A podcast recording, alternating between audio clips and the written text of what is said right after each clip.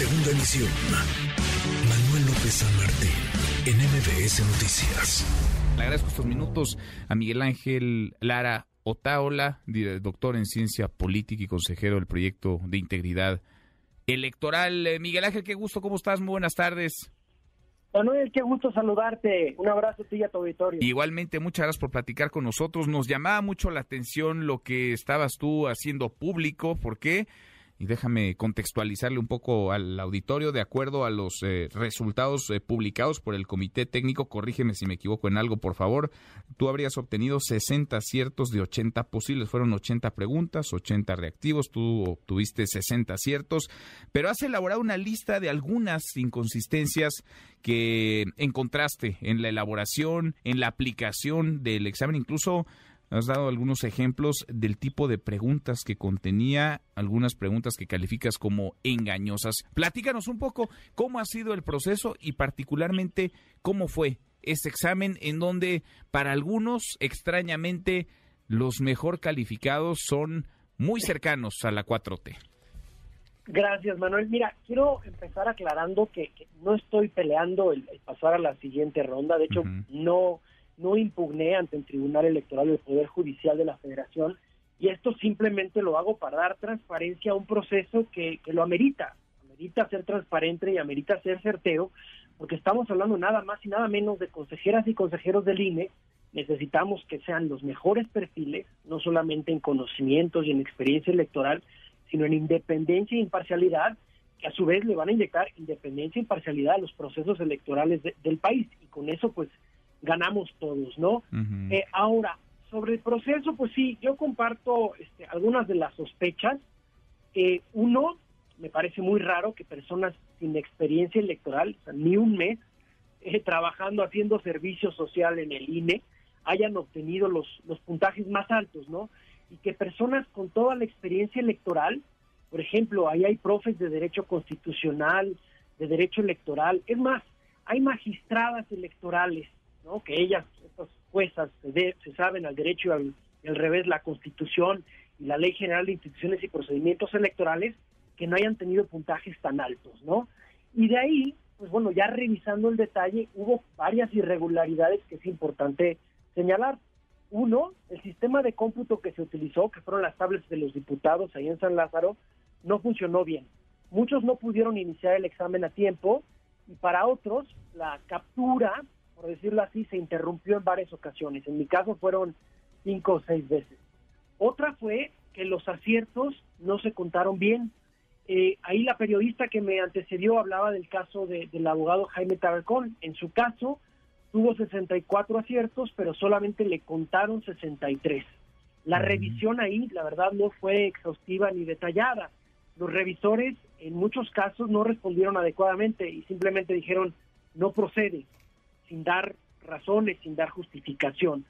Y sobre todo, que eso creo que era la, el corazón de, mi denuncia, es que las preguntas no fueron elaboradas por una institución académica o por especialistas en evaluación, o sea, no cuidaron el fraseo, el vocabulario, ni siquiera el contenido de la opción múltiple, y hubo por lo tanto ambigüedad y poca certeza.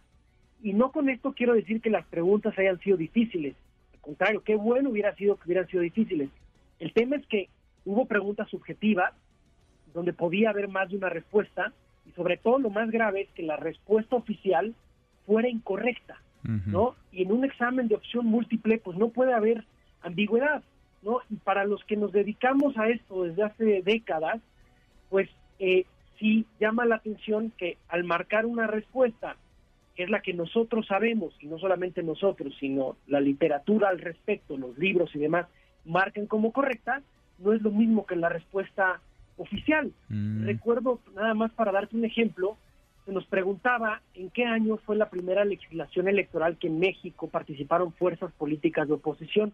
Había varias opciones, 1977, 88, 96, no sé qué otra. La respuesta oficial pusieron que era 1996, pero eso es incorrecto. En 1977 después de una elección presidencial donde solamente hubo un candidato, José López Portillo, se realizó una reforma electoral, la famosa López, que trajo la representación proporcional, se registraron nuevos partidos políticos Y en ese proceso se escuchó por primera vez a la voz de la oposición. Y esto no solamente lo digo yo, lo dice la, historia, sino que si tú revisas documentos de la propia Cámara de Diputados, también lo refieren. Y bueno, este, yo no soy doctor en matemáticas, pero según yo, 1977 ocurrió antes que 1996.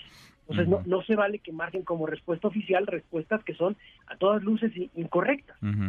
Ahora, ¿hay margen precisamente para esto, para que se corrija, para que se revise, para que se pueda pues eh, ver una a una las preguntas, los reactivos y las respuestas, precisamente para que vaya, haya una calificación justa, ¿no? No se trata de perjudicar o beneficiar a nadie, sino de que saquen una mejor calificación quienes contestaron más preguntas de manera correcta.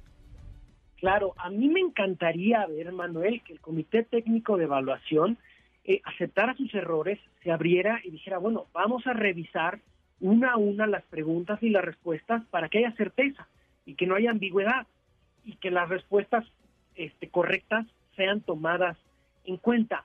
Eh, lo veo difícil, la conferencia de prensa que dieron este, la semana pasada no admitió retroalimentación, fue más bien un, soliloquio, un monólogo, y no una comunicación. Esa es una. La otra es el Tribunal Electoral. Este, sé que varias personas han metido impugnaciones, juicios ante el Tribunal Electoral, algunos buscando eh, que se haga una revisión de sus exámenes y otros buscando que se reponga el procedimiento, ¿no? Eh, por no garantizar transparencia y no garantizar certeza. Esa es la otra. El Tribunal Electoral le diga al Comité Técnico de Evaluación, oye, a ver, estas preguntas están mal planteadas, las respuestas son incorrectas, eh, tómaselas como buenas o realice otro examen. Es decir, hay una vía del comité y otra vía legal, eh, pero lo deseable, y es por eso que le estoy denunciando, es que de las 203 personas que quedan, nos tenemos que asegurar, sociedad civil, ciudadanía, los partidos políticos y ustedes como medios de comunicación, subir el nivel para asegurarnos que queden los mejores perfiles. Hay gente muy valiosa que todavía está ahí y es lo que necesitamos, gente que sepa de elecciones, ¿no? Gente no improvisada y gente que sea independiente, que no sea eh, incondicional a un partido político, a cualquier partido político.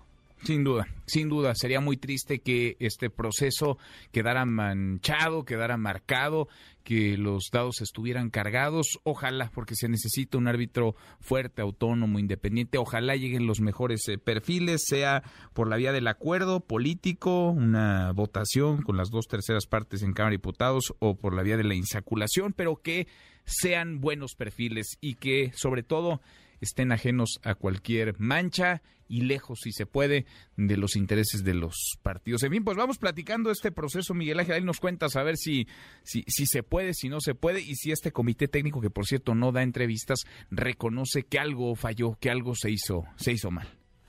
Claro que sí, y una cosa, una anotación rápida sobre la insaculación, eso me preocuparía. Tú al final tienes cuatro quintetas, es decir, cuatro posiciones vacantes, 20 personas. Para llegar a esas 20, si los filtros no se aseguraron que llegaron los mejores perfiles, por experiencia, capacidad e independencia, pues la insaculación, que es un sorteo, es una manera elegante de llamarle al sorteo, no va a servir de nada, porque partes de una base con sospechas, con rumores, por eso tenemos que estar atentos, ¿no? Ya hago un llamado al Tribunal Electoral, a los partidos políticos, a los medios y a la ciudadanía, estar súper, súper vigilantes. Lo que nos estamos jugando es la, es la vida de la República. Pues sí, pues sí, no es, no es menor esta renovación de cuatro asientos en el Consejo General del INE. Miguel Ángel, gracias, muchas gracias por estos minutos.